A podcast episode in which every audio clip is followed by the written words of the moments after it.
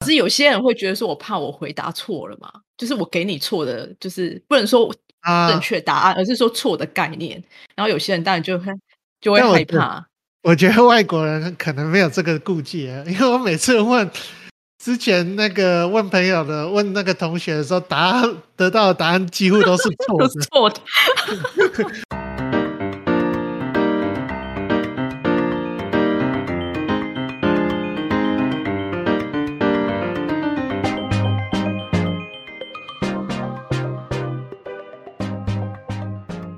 欢迎收听《把酒体该氧话题》。大家好，我是 Peggy，我是珊珊。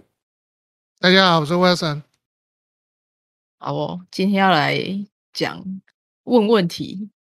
我我想问一下，你们会觉得问问题很困难，还是回答问题很困难？问问题、回答问题，有时候都还蛮困难的，是不是？以前哎，念书的时候，老师都会都会问呃什么有没有问题啊？现在上班的时候，老板也会问说你们有没有什么问题之类的吗？有时候也是我们自己问别人有没有问题啊？哎，可是我觉得好，好像我觉得你如果你这样讲，我会觉得问说别人有没有问题的那个人会觉得比较尴尬，对不对？比起就是不问问题的人，不会啊，你会自己回答，好，很好，没有问题啊。我们进入下一个阶段，这样，这不都是老板在讲的话吗？啊？老板在讲，老板不一样啊。老板问有没有问题，通常都只是问问而已，就是装饰而已，不是真心想问的，意思一下，问一下而已。如果你还真的有问题，你就惨了，呃，眉头就皱起来，嗯，眉头就皱起来了。这个家伙不上道。你说不上道的意思是怎样？不听话啊？没有啊，就是我讲那么多啊，你听不懂，慧根不够，慧根不够，还要自曝其短。这因为有些有些讲的东西都讲的，你知道吗？根本抓不住重点，所以你也不知道他的问，也不知道从哪边问问题，不是吗？对啊，啊，通常都是抓不到重点的。对，就是有人讲了一大堆，就是长篇大论，然后其实完全没重点，你知道吗？然后讲的就是天花乱坠的，但是没重点，就发现啊，我很想问问题，但是怎么问呢？不不不，更惨的是你问一个问题以后，他又天花乱坠再讲一遍，还是没有回答到。是，我觉得你这个问题哦，可能你刚刚没有听明白，我再跟你解释一遍。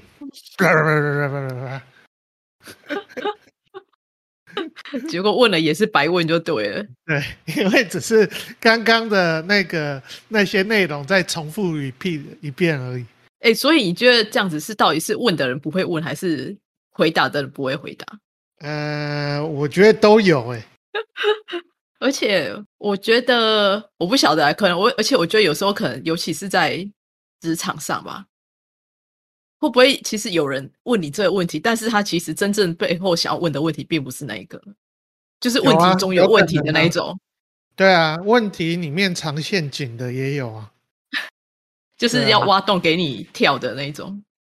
对啊，或是呃牛头不对马嘴的都有啊，就是问错问题，然后这种状况也会发生啊。我觉得问错问题那个是还，我觉得反而是还好。我觉得最怕的是，因为问错问题，至少你还你还听得出来是问错嘛。但如果是问题中有问题，这个你有时候你就不一定听得出来了。对啊，就还蛮麻烦的。对啊，然后如果是涉及到呃，就是可能是不同语言的哦，那也很麻烦的。哦，那有可能是又另外一层是可能文化上的认知又不同啊。对啊。或是沟通理解上面的落差，嗯，对啊，对，就就可能不知道这个呃地区的文化或是习俗，就会听不懂他问题真正的含义是什么。嗯，没错，我觉得都都有可能啊都有碰过啦，对啊。那但是我觉得呃问问对好问题的也不容易，就是了。有很少碰到的这种状况，对啊，就是要怎么做啊，学长有没有什么高招？你说你说问好问题吗？就是问问题的艺术啊，或好问题的方式，可能之前要先想过吧。然后我觉得跟经验也有关系啊。哎，但其实我突然想到，因为我有在跟一个客户合作嘛，然后他们是上的是 product management 的课，然后我觉得里面有一个概念，其实我觉得还蛮好，就是通常我们有时候在我们自认为是在就是就是想要解决问题的时候，就你可能会想说啊，比如说人家问你什么问题，然后你就就回答什么问题，可是呢，其实在你在想解决方案之前，你应该先把所有的问题先都想过一遍，你才会知道真正的问题在哪边。就是可能你要必须要问，连你就要问自己很多次，为什么？为什么？为什么？你才能找到问题的核心。嗯，同意啦。但是有些到这边就会放弃。对啊。太累人了，是不是？对啊，就会觉得很累啊，然后就放弃，这样啊，不要问了。而且我觉得有时候是我们都急于想要解决问题，也不是急于解决问题，我我觉得是就是急啊。对啊，但是有没有要解决问题还不一定呢。反正就是想要，也不能说解决，就是想把它赶快结束掉的那种感觉。对啊，就觉得啊，这个回答一下就好了，类似这样。就是反正就是有点敷衍过去的那种感觉嘛。嗯，算吧，就像就像举例来说，就像你去买买便当，然后可能他那边有贴一律六十块啊，偏偏你觉得是眼馋看不到，然后就问老板，哎，这个便当多少钱？这样子啊？那你觉得这是好问题还是笨问题？当然是笨问题呀，就是不长眼啊。但问题是我们一定都有类似的经验呢，就是明明有贴在那边，然后可是你就是没有看到，对啊。那我觉得，其实如果说你只是这个人只是问第一次，我觉得可能还 OK。可是如果他是店里的常客，他一直问的话，你当然会觉得很烦。但如果你是看他可能，比如说是没没见过的客人，那你可能会觉得哦啊算了，因为他看起来可能就是第一次来的。如果那个人一个礼拜来个三五天，还一直跟你问这件事情，你不觉得超烦的吗？嗯，那就是来乱的嘛。嗯，我觉得跟有时候跟那个经验啊、学习能力也有关耶。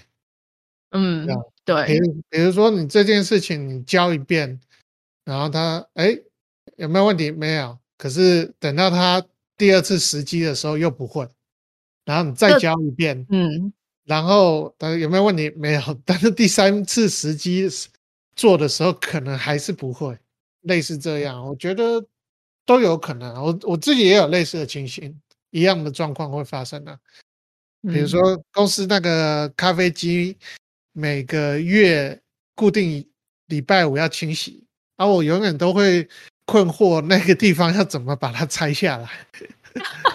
啊，你现在还要做这件事吗？没有，就会问别人，因为我觉得这就轮流嘛。啊，可是你又很少很少会轮流到你，反正就大家公平嘛，大家都会用啊，就轮流啊，使用者付费概念。哎，问题是你就很少，你可能养三个月才会轮到你一次，要去把那个机器拆下来。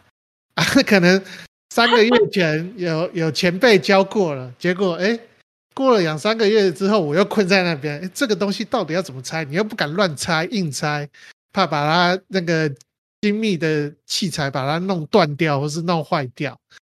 对啊，你就会在那边，对啊，所以像这个也是一个状况啊。哦。那然后你就再跑去，哎，前辈前辈，那这个到底要怎么拆？所以等于是说，你可学长，你就是每天就站在那边看有人固定去拆的时候，你跟他说：“你不用，我来做。”你就多拆几次，包你一周都会，对不对？熟能生巧。对，这些当兵的时候，他就会说：“你现在给我猜一百遍。”对啊，你就会了。你就在那一直猜，一直猜，或者是你不好意思，你就拍一下那个型号，然后去上网搜寻一下人家怎么拆解就好了，对不对？你看，就不用问人，对不对？问 Google 大神。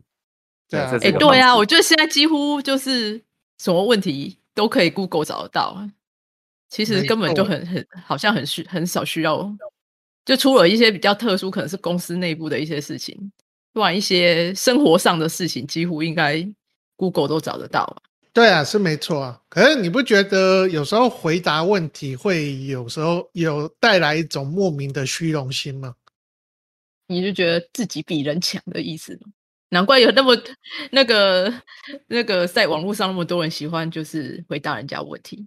嗯，我也不知道哎，但我觉得，呃，有些会会有这样的状况会发生，我不知道其他人会不会啊？就是那我觉得其实，哎，其实我觉得还蛮蛮蛮有趣的哦，就是因为我刚刚呃前面有一个就是跟跟学生在讨论一些事情，然后其实我就说，其实不管是问问题，或者是尤其是回答问题，因为我就说，哎，像你们如果在就是在在网络上看到，就是人家就其他同学发问嘛，那你会不会就是协助他，就是回答问题这样子？可是因为大部分人都会很怕犯错，就是说他不确定他自己的的的的想法是不是对的，所以他们可能就会选择说，呃，不要回答，或者是说只有只是用私讯来来回答这样子，但。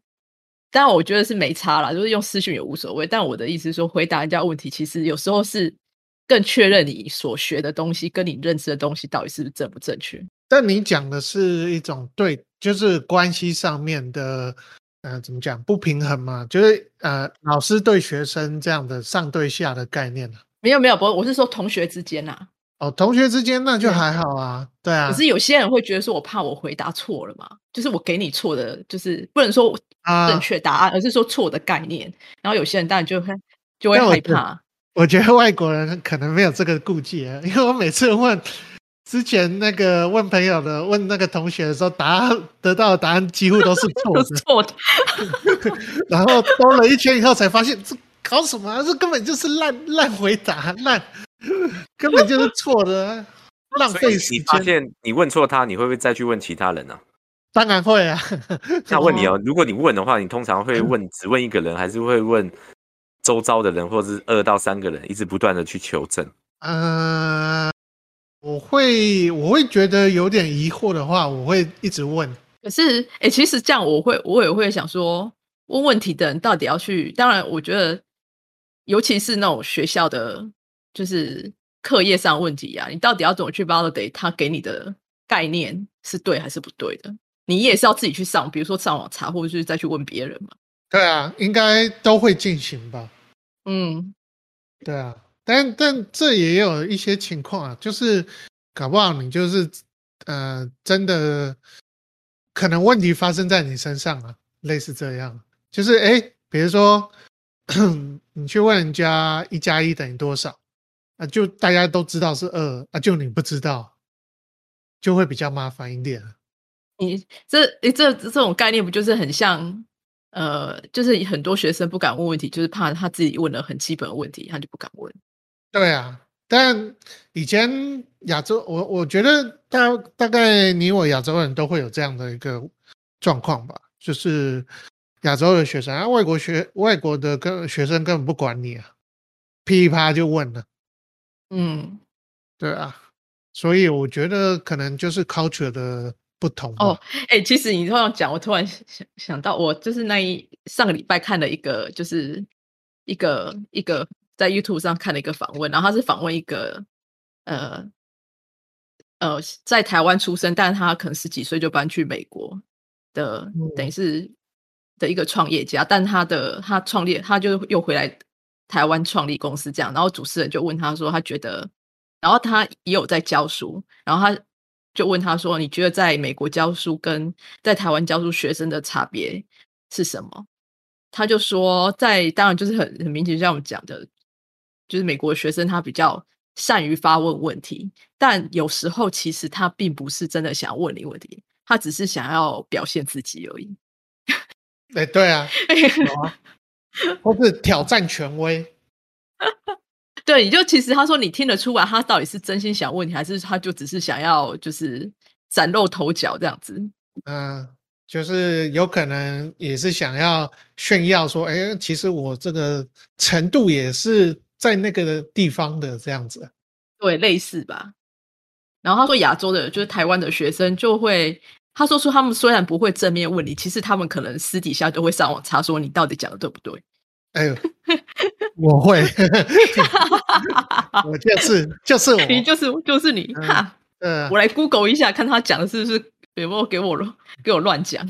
对啊，Google 他们不是都已经讲了答案，或者是分享答案给你，如果你自己觉得说听起来也合理，那那应该就不会再去找答案，对不对？通常。可是我觉得有时候，因为有时候不是考试嘛，因为有时候很多是概念上的问题，他其实很难说什么是正确答案，因为就不是什么考试什么选择题一二三四五六或 A B C 这样子，然后可能他在课堂上分享一些有一些说法或是概念，然后可能学生就去去查说，哎，是不是是不是就是真如他所讲的？而且有很多事情好像也很难说有正确答案吧？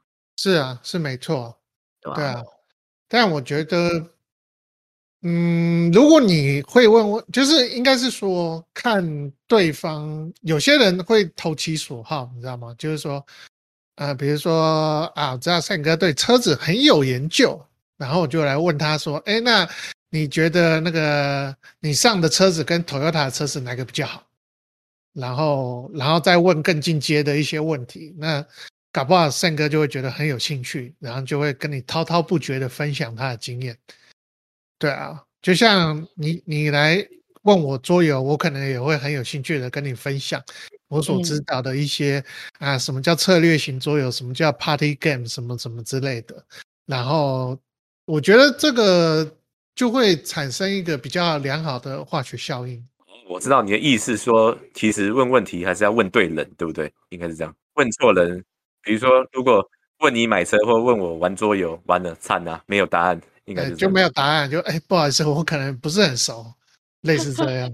对啊，这就有点像在公司也是这样啊。对，我突然想到，问我玩作用，我就说对，就是玩大富翁就对啦，最经典。就问了也是白问。所以我觉得。要看呢，就是问的人，然后彼此之间的关系跟环境吧。而且我发现有时候，尤其是问概念型或是观点型的问题呀，其实很多时候问的人都只是想要寻求你的赞同而已。就我我觉得是的，有有可能是啊，对啊，对啊，就是他虽然听起来就是问你意见，但。但其实他就想要寻寻求，就是你支持他。就比如说，可能我告诉你，这种这种最常发生在老板身上，你知道？老板心中有答案的，但是他要表现出很民主。来，呃，大家那个有没有什么问题啊？这对于这个那个那个专案这样子，然后对于我那个提出来的一些 solution 有没有什么想法，或是有没有什么问题这样子？对啊，那你要执行上完全都有难处啊，做不到。马上就拼，没有他就会补充说明，叫你怎么执行，就这样。通常你要讲到他心里认同的那个答案，但通常那个答案都不是你想要的，都不是你能想象出来的。哎，可是我我其实还蛮奇，还蛮好奇，因为老板，你觉得通常是老，比如说像有一些，当然营运的。大方向是老板，可是通常要解决一些问题，或是一些提出一些 solution，不都是应该是一些中间的主管吗？或是然后对啊，然后才提给大老板做决定嘛。可是大老板心中有一定的一些想法，对啊，那有时候是正确的，有时候可能就不是那么正确。所谓正确意思就是他会依照他的经验来判断。这样子嘛，或者是过往成功的一些案例来判断，那有可能是就是因为你没有这样的经验，所以你其实你没有办法预测到那样的结果。那确实就是他可能是判断是准确的嘛。那但有时候他可能依照他过往的经验，但这个过往的经验是已经旧时的，已经有点就旧的一些方选或是一些做法这样子，对啊。我我觉得就像可能之前哎，可能他打广告用报纸的方式就很成功，然后他就说哎，那大家我们觉得这次广告行销预算发放在哪里呀？那可能我们就会说哎，现在那个放在什么呃网络啊？对啊，就是放在网络啊，用网络的方式啊，或是放在 YouTube 影片什么之类。说不不不不我。我觉得那个我们怎么样怎么样，然后反正他就是希望你讲出放在报纸上面这样子类似啊，这可能例子不是很好，但我觉得大概可以模拟出表达出那个情境来。哦，你的意思是说，就是他其实希望做的事情，就是让你一直阐述阐述，然后选最后你说出来，然后他就告诉你，对，就是那个方法最好了，对吧？是你要说到他心目中对对对，要说到那个，对啊。但其实我有时候我觉得我的经验来讲，有时候其实老板他好像也还不是很清楚他要的是什么。也有啊。但对，然后你就，但我觉得有时候那个可能是因为其实那个东西就是全新的，然后基本上不管对他来讲，就是对执行的人来讲，都是一种想象。因为本来很多东西你没做过，本来就是凭想象做出来的，所以就会变成说你要不断的。一直试，就是可能提出不同的方案，然后去给他看到说，哎，可能，可能这就是他想要的。所以，像我之前在学校经验，我也会，我其实有几次，我们就会觉得说，其实好像就是大老板他好像他还不是很确定他知道什么，但他，所以我们会觉得他讲的不清楚。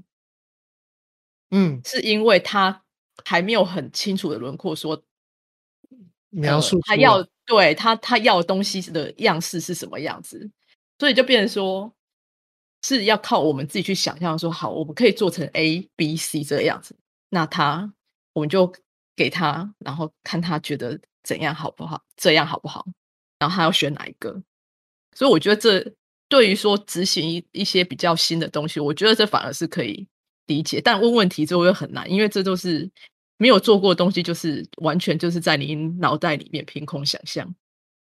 嗯，就是，可是我觉得这个问题，就问问题，它是有点类似呃假设，嗯，然后你要去做验证的动作啊，然后会那个，但但问问题是心中有问题，这是一件好事啊，我觉得，对啊，就是你会产生疑惑之后，你去做假设，然后去做验证。对，这样来来回回，对啊，其实就有点类似像做实验的概念吧，就是 try and error。对对对对啊，然后反正你会，嗯，有这个问题以后，你会拿结果去验证，反复验证这样。嗯嗯，我我觉得 OK 啦，对啊，哎，不然的话，你一直只是问问题，然后有些问题其实是没有什么太多，就是正反对或错的。就就比如说，先有鸡还是先有蛋，这种是没有办法去解的。那这个状况的话，你你只能说，哎，自己有取舍啊，对啊，然后再做实验吧。我我觉得是这样。但但我觉得回过头来，如果你要问一个好的问题或对的问题，就像前面有讲到，你可能已经有对这个范围 study 过，然后呢？你可能有一些充分的了解，而且你也了解，重点是你也了解对方的论述或是讲法里面的内容。不然的话，我觉得问问题是有点类似争辩的起起因啊，起点吧。这是争辩吗？你觉得是争辩吗？会啊，会是变争辩啊。比如说 A 方法好还是 B 方法好，那你可能就要提出，如果你是支持 A，你就要提出。B B 方法的一些优劣点呢？对，尤其是针对呃缺点去做放大，对啊。但但我觉得对我来讲，我角度我会觉得说适合或不适合，哎，除非说真的是差异很很大很明显啊，不然我觉得可是你会做论述嘛？就是说，OK，不管是适，就是您讲的是适合还是不适合。可能你会说，哎，为什么 B 方案不适合？那你的论点论述就会容易被，也会被别人拿来说，我觉得你这个论述讲法不对，或者是什么之类的。嗯，对啊，所以就是我觉得它就会变成是一种啊，慢慢流于 argument 的一种一种状况。我是觉得还好啦，对，就是不是我我觉得这不是一个负面负负面的意思啊，对啊。是说，对，就是我我不会把它认为是 argument，我是觉得就是很正常的讨论吧。对，我觉得因为 argument 这个词，对，嗯，就是一个正常的一个讨论呢，discussion 之类的这样子。因为就本来就不可能有，就是你呃，本来就不可能会所有人都赞成你的观点嘛。嗯，然后你也不可能永远是支持某个人的观点。是啊，对啊，但我觉得问问那个好的问题，就是可能自己确实前面有讲过，自己脑中有先想过，然后再抛出来，这个问题的内容扎实度就会比较大一点。但其实我觉得你这样讲，我忽然想到，就是说有时候别人问我们问题呀，其实也是在就假设说你提出一个东西，然后别人问你说：“哎，为什么要这样这样子做之类的？”其实是不是你自己应该心中就已经要假想说，所有可能人家会问你的问题？嗯，也是有啊，也是有机会啊，对啊。嗯。但我觉得有时候纯粹就只是问问而已。你说只是单纯好奇问问而已，然后没有意识的就问。对啊，比如说假设哎，Peggy 是很会烘焙的，那就可能有一天礼貌问一问说，哎，那那个蛋糕要怎么烘焙啊？类似这样。可是如果我们非常强调好的问题，就会问 Peggy 说，哎，这个蛋糕，呃，我上网看好像要那个准备，然后要烘，就是要要要把它那个用火烤五分钟。可是我试了，好像不行哎。那到底火候要怎么拿捏比较准？类似这样，对啊。那有时候就只是随便哎，那个蛋糕怎么烤会比 比较好吃啊？就这样随便问问而已。所以你从人家的问题就知道他到底是有心思真的要问你问题的。对啊，还是只是礼貌性的 social 而已啊？对，其实都都 OK 啦。对。哦，那你哎，今天话很少哎。接的还不错啊，就就不要去插话，对。因为我常碰到的是问了问题之后，就变成我自己要去解决问题，懂吗？哦，就是别人解决不了这个问题，就变你的问题的意思吗？对，就变成应该说很容易看到，就是说现在有些情形就变成你问的问题，然后就变成你要去解决问题。对我常看到的，或者是我常遇到的状况，所以变成说啊，我可能在问这个问题，同时间其实我已经要想到说他可能的答案。可能跟你们刚才又讲的情境又不一样，就是说我问问题，其实我已经在模拟我自己会做的方法跟答案，这样是一种做法。但你觉得这是好现象吗？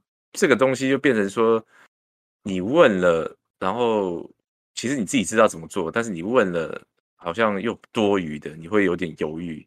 所以就回到主题嘛，就是问问题的的艺术，应该是说在某一个特定的时间跟一个。特定的地点跟这个主题来发问，那那怎么样拿捏的掌握的角度，就是看问问题的问提问者的自己对这个事情，我觉得还是对这个主题的了解程度是到多少了。那当然，我觉得像刚刚大家都说了，就说哦，如果可能有搜索型的，就是啊，我好奇问一问，对，或者是说我是真的很想要打破砂锅问到底的那种问，那。我觉得我会去倾向打破砂锅问到底了，因为起码就是说我问了这个问题，然后把这个问题问出答案，问出结果，然后如果真的觉得不是你心中的结果，然后你再去找找人或者是你自己的方式去验证。我觉得，对。然后其实我突然想到，哎，我们有时候问问题的时候，是不是也要考虑一下被问的人那个的心情跟立场，就不要伤害到别人的感受。就就可以那个弱弱的举举手，就慢慢手就伸起来，然后当那个主持人就会看着你，然后你就说，May I have a one question？那样，对，他们就说，OK，OK，OK，No problem。对，就就不会太强势了，对不对？尤其是对你的同事吧，对同事之间，还有是或者是开会之间，这样多少可以降低一些高压的那种氛围跟气氛，我觉得。因为其实，在开会时间，或者是在可能跟 PM 啊或设计师在讨论的时候，就有可能会有这种，就是可能也会讲到说，有点挑战的感觉，或者是冲突的感觉发生。对啊，可能有人觉得，哎呀，你干嘛这样问我？你明知道啊，或者是他们可能觉得啊，我我这个明知道办不到，你还问，对不对？所以就是我或或，所以就变成说，其实当然你觉得那个问题是必须问，但是是就变成说要怎样问的。要用什么样的方式问，可以让对方不会感觉到受，就是受挑战，或是说，就是你有点在对啊，就是针对他的那种感觉。其实我有个很好的方法，Peggy 姐，我刚刚临时突然想到，嗯，比如说我们三个在开会，我有问题，然后我就会告诉说，哎，学长，我的问题是这样这样这样这样，然后跟他讲完之后，然后把我的手举起来说：“哎，他有问题啊！”你这是借刀杀人吧？这叫做学长线头。我觉得这这不就有点类似像对小孩子也是一样，或是对学学生，就是你这句话是呃，我我这边没有问题，但是我觉得这可能跟县这个部门有关系，他可能有一些问题。没错，你说你知道我的点了吧？对，就是他们都说，哎，我不会有问题啊，但是是学长有问题啊，问学长，对啊，直接把整个球推过去，这种才最最狠。这不就很像，就是如果假设好，那我问你哦，假设如果哪一天阿宝的成绩不好，然后那个回家，然后你要怎么问他说为什么你成绩不好？我应该会先去了解吧，就是说为什么，可能我的做法会先去了解说他自己碰到什么学习的状况。然后他老师有没有什么什么回馈，然后再来根据不同的资讯再来拼凑这个东西。我比较不会听片面说某人讲的，或者是只有单独一方面，就是尽量把资讯拼凑完，然后再分析这样。所以如果你对同事也这么有爱的话就好了。刚那个就是害人啊！刚学长知道这个就是害人招、害人计，出陷害卡一张，得得，旁边就中毒中毒这样。对，我觉得有时候问问题好像也是蛮需要同理心的。就是不不能站在完全站在自己的立场去去问这个问题，就会可能会会影响到就是被问的那个人的心情，因为可能他背后有很多故事你都不晓得，然后或者是说他可能前几天跟男朋友或女朋友吵架之类的，心情不好，所以工作就没有办法专心啊。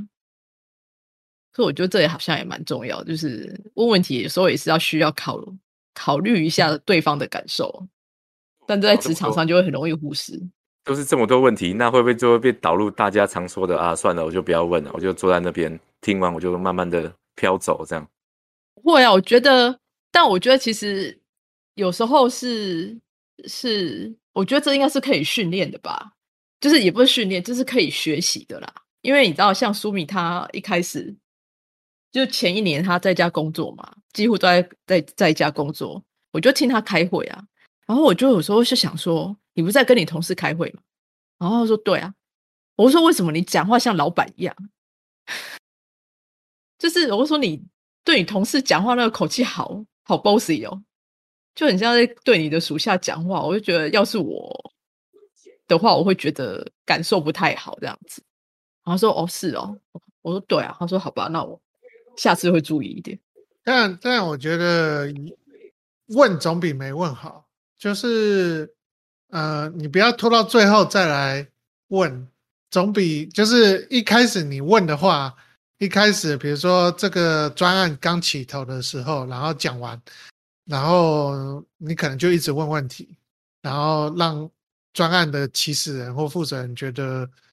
就是不是很很舒服这样，可是如果你那个时间点不问，最后会反噬你自己啊，也会反噬整个专案的团队成员的。就拖到最后面，然后朝错误的方向走，然后最后专案负责人跑来 问说为什么会这样？因为当初你没有问，搞不清楚他实际上要的是什么东西，最后就做错了，对啊。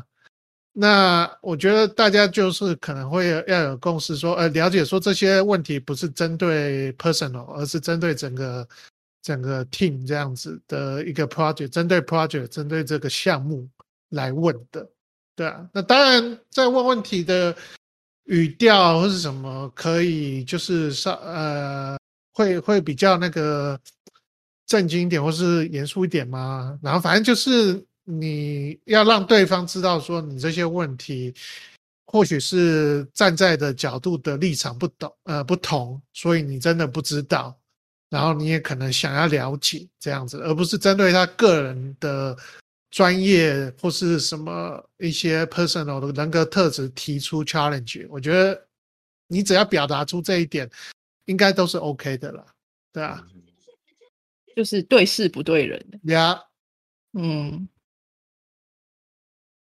对啊，但我觉得有时候大家就是在在风头上，就是那种当下，可能就是会不管问的或被问的，都会很容易就是有那种情绪上的感受会比较强烈吧，理性就会降低一点。会啊，对，应该是常常都这样吧。对啊，我觉得你这做法不好，不是不是不是怎样怎样怎样。对啊，可是学长，我发现如果常挑提出挑战的那种人，应该就是说他可能是那种比在分享或者是在开会里面层级比较高的人，或者是最高层的人才会这样做，对不对？不一定啊，也有不一定没有，也会有刺头啊。对啊，你说刺头，可是刺头那个哦，刺头，你说有人就挖洞那种。不是不是刺那个尖，就是那种头头呃长刺那种那个叫什么尖刺的刺啊，然后然后骨头的头啊，就是那种会会就是没事要来戳你的那种哦。可是我碰到那种，我都是把它消灭啊。我知道啊，直接铲除它。你有问题哦，好，你来说，你告诉我怎么解决。你现在来讲，我现在给你让跟大家分享，就是把它那个。这样好像不太好，对。但但重点是你要去判断说哪些人其实他是真的问问题，然后哪些人是来乱的，不是吗？你也不能说如果他是真的有问题，他常问你又你又不高兴，这样好像也不对吧？不会啦，如果是真的有问题，其实你听得出来，你听得出来他真的是要问问题。但是那种你所谓的那种刺痛的那种，很明显就是摆明来找茬的那种，就会。就会有特殊的回应给他。如果我是我是发言人，然后被问到问题的话，对，嗯，就像贝克你之前讲的，有些人问问题其实不是真心要问问题，而是要来就是彰显说，嗯，我也是求表现，略懂略懂，对啊，略懂略懂，来求表现啊，对对。哦，但我觉得我们今天聊好像问聊就是问问题，这真的艺术真的太大了。因为我觉得，包括我自己，我觉得有时候工作上想要问一些问题，我都会想一下，说：“哎，到底要怎么样问会比较好？然后怎样语调不会让人家觉得说啊，好像我在要求什么东西？”我觉得这这其实还蛮不容易的，不好拿捏了。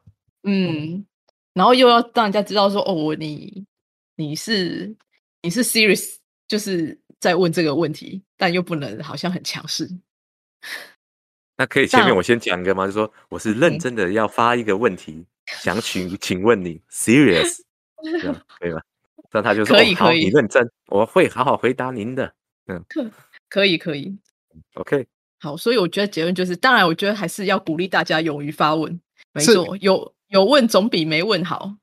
Yeah，对，然后再用出绝招，学长线头，对，陷害别人。对我举手，我有问题。但是他说的，对，我帮他问，我帮他问的，对，我帮他问的，我是帮深深问，我就碰过，我就被挖过，对，就中枪。了，也有被挖过，就对了，有有我有刺痛的经验，讲一讲，突然想到，哎，真的哎，原来我也被人家害过，这样。好了，那我们今天就聊到这里喽，拜拜，拜拜，拜拜。